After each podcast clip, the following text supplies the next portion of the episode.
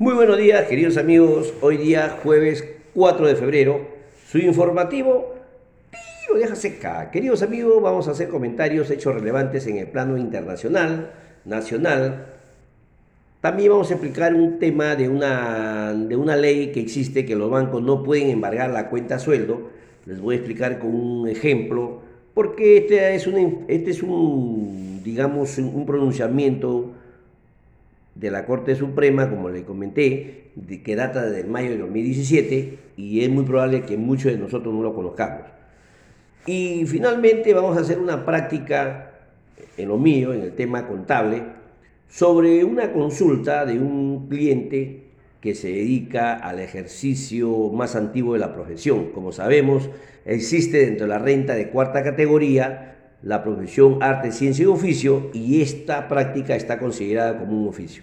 Bien, pasemos a lo nuestro, eh, recopilando la información fuente MINSA. Al 2 de febrero, los casos de contagios llegaron a 1.149.764 y fallecidos 41.354. Nuevos casos diarios presentan 7.048, decesos por COVID-19 173. Siempre les hago la explicación a la fecha que le estoy mencionando para... ¿Por qué? Porque me gusta recoger las fuentes al cierre definitivo. ¿no? Eh, hoy en día, recién ahorita están cerrando el día 3 recopilado de todo el territorio. ¿no? Por eso es que siempre va hacia, hacia dos días atrás. ¿no? Dicho esto, pasamos a lo nuestro del plano internacional. El hecho más relevante es que el Instituto de Producto Biológico de Pekín comunicó que la vacuna de Sinopharma genera inmunidad frente a la variante sudafricana del COVID-19, pero su efectividad algo menor. Además, datos preliminares arrojaron que la vacuna de Novavax y Johnson Johnson son significativamente menos eficaces ante esta variante. Por otro lado, en Estados Unidos el gobierno prorrogó el tratado de New START por cinco años más, el cual permitirá garantizar los límites verificables entre su país y Rusia del número de armas nucleares estratégicas que poseen cada una. En Chile, el gobierno inició el proceso de vacunación masiva, priorizando a la población de adultos mayores y funcionarios públicos esenciales. Se prevé vacunar a 15 millones de personas al cierre del año. Otro dato es que AstraZeneca espera producir una nueva serie de vacunas que protejan contra la nueva variante del COVID-19, es decir, la británica y la sudafricana, durante los meses de agosto y septiembre del 2021. Y por último, eh, tras tres días de pérdidas, el cobre repuntó a 3.55 dólares la libra, luego que un funcionario chino eh, a través de un informe chino que continuará con la inyección de la liquidez en su mercado, ¿no?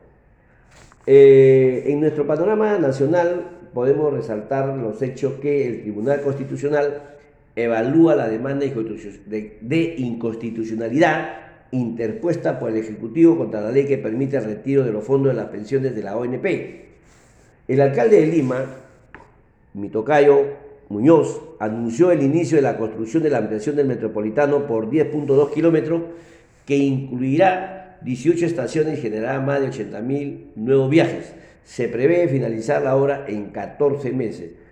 Otro dato es que el Jurado Nacional de Elecciones anuló la resolución del Jurado Electoral Especial de Lima Centro 2, que retiraba de la contienda electoral al candidato al Congreso por Somos Perú y es presidente de la República, Martín Vizcarra. Otra vez, eh, la Comisión del Transporte del Congreso se aprobó ayer un predictamen de ley que permite la creación de una línea aérea estatal de bajo costo, dicho bajo un esquema de asociación público-privado. Por otro lado, la Comisión de Trabajo aprobó por insistencia la autógrafa de la ley observada por el Ejecutivo que elimina progresivamente el régimen de contrato de administración de servicio, llamado CAS, que costaría 4.244 millones de soles al Estado. Y finalmente, mañana se debatirá la eliminación de la inmunidad parlamentaria durante el pleno, o mejor dicho, hoy día jueves 4. Eh, también podemos comentarles que según una fuente del grupo Air France KLM, el primer millón de dosis de la vacuna Sinopharma llegará el 7 de febrero al país en un vuelo de la aerolínea Air France, luego que la empresa KLM suspendiera todos sus viajes a China. En esa misma línea, el presidente del Consejo de Ministros informó que la primera dosis serán dirigidas al personal de primera línea de atención otro hecho es que el Ejecutivo observó la autógrafa de la ley que permite aplicar topes a la tasa de interés. Esta norma afecta a libre competencia y reduce los incentivos del mercado. Y por último, eh, la DIGEMI otorgó el registro sanitario condicional a la vacuna contra el COVID-19 desarrollado por Pfizer, con lo cual se permite importar y aplicar dicho fármaco a la población. Asimismo, se dispuso que ante cualquier incumplimiento de las obligaciones dispuestas en el registro sanitario condicional de medicamentos se levantará o cancelará el registro emitido. Bien, pasamos al tema que les comenté, que existe un que la Sala de Derecho Constitucional y Social Permanente de la Corte Suprema en mayo del 2017 eh, se pronunció que los bancos no podrán cobrar deudas a eh, aquellos que provengan de sueldos o, de alguna otra pensión que, involucren remuneraciones. Y básicamente decía que no podían embargarte hasta el 50% de la UIT. Hoy en día la UIT es 4.400, o sea que eh, el banco no puede embargar deudas, ya sea del mismo banco o de la misma SUNAC, por el monto de 2.200 soles. ¿Qué pasaría si, eh, si este individuo ganaría 3.000 soles. Los primeros 2.200 no aplica el embargo y sobre los 800 solamente le embargaría la tercera parte. Estamos hablando que efectivamente se retenería la tercera parte que serían 267 soles. Siempre bueno conocer esto porque mucho de nuestro, mucho de lo que vemos en este mundo desconocemos que existe esta norma que los bancos están prohibidos de embargar hasta el 50% de la UIT por préstamos que hayan otorgados a sus clientes bajo la modalidad de los abonos que tienen por sueldo. ¿no? Eh, en, el objetivo de esta norma es, eh, es proteger al consumidor. Definitivamente, los bancos para otorgarte un préstamo, definitivamente te hacen un estudio, la capacidad de pago y, y te otorga la tercera parte de lo que uno percibe y si en algún momento has tenido un préstamo vehicular y dejaste de pagar, solamente te van a poder embargar lo que te acabo de mencionar. Así que desde mayo del 2017 está la norma, ¿no? Hay una sentencia al respecto. Obviamente hay mucha interpretación al respecto, pero lo cierto es que la ley se cumple, ¿no? Y al tema que de una consulta de un cliente, de una persona, dama, que se dedica al oficio más antiguo del mundo, la SUNAR le, envió, le circularizó, porque encontraba en unas cuentas por encima de los 200 mil soles.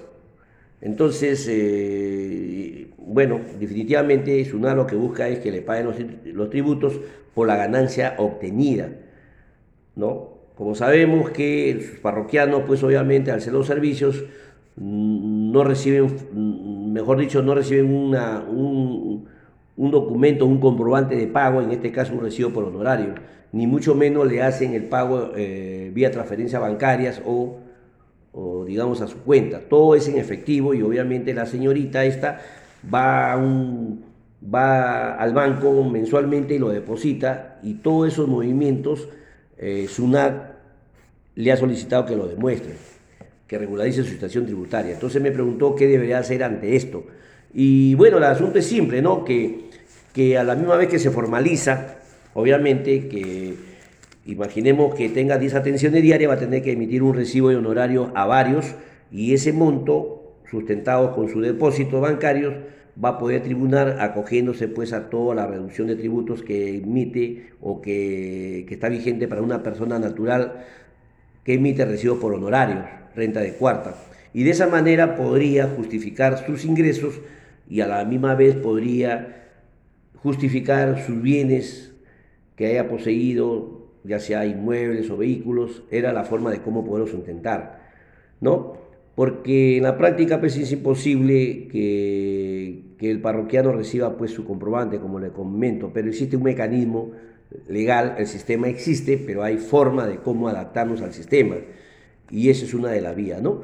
Así que algunas consultas al respecto, no, hay, no duden de llamarme, yo le voy a poder resolver todo lo que podemos aprender del sistema y podernos informarnos.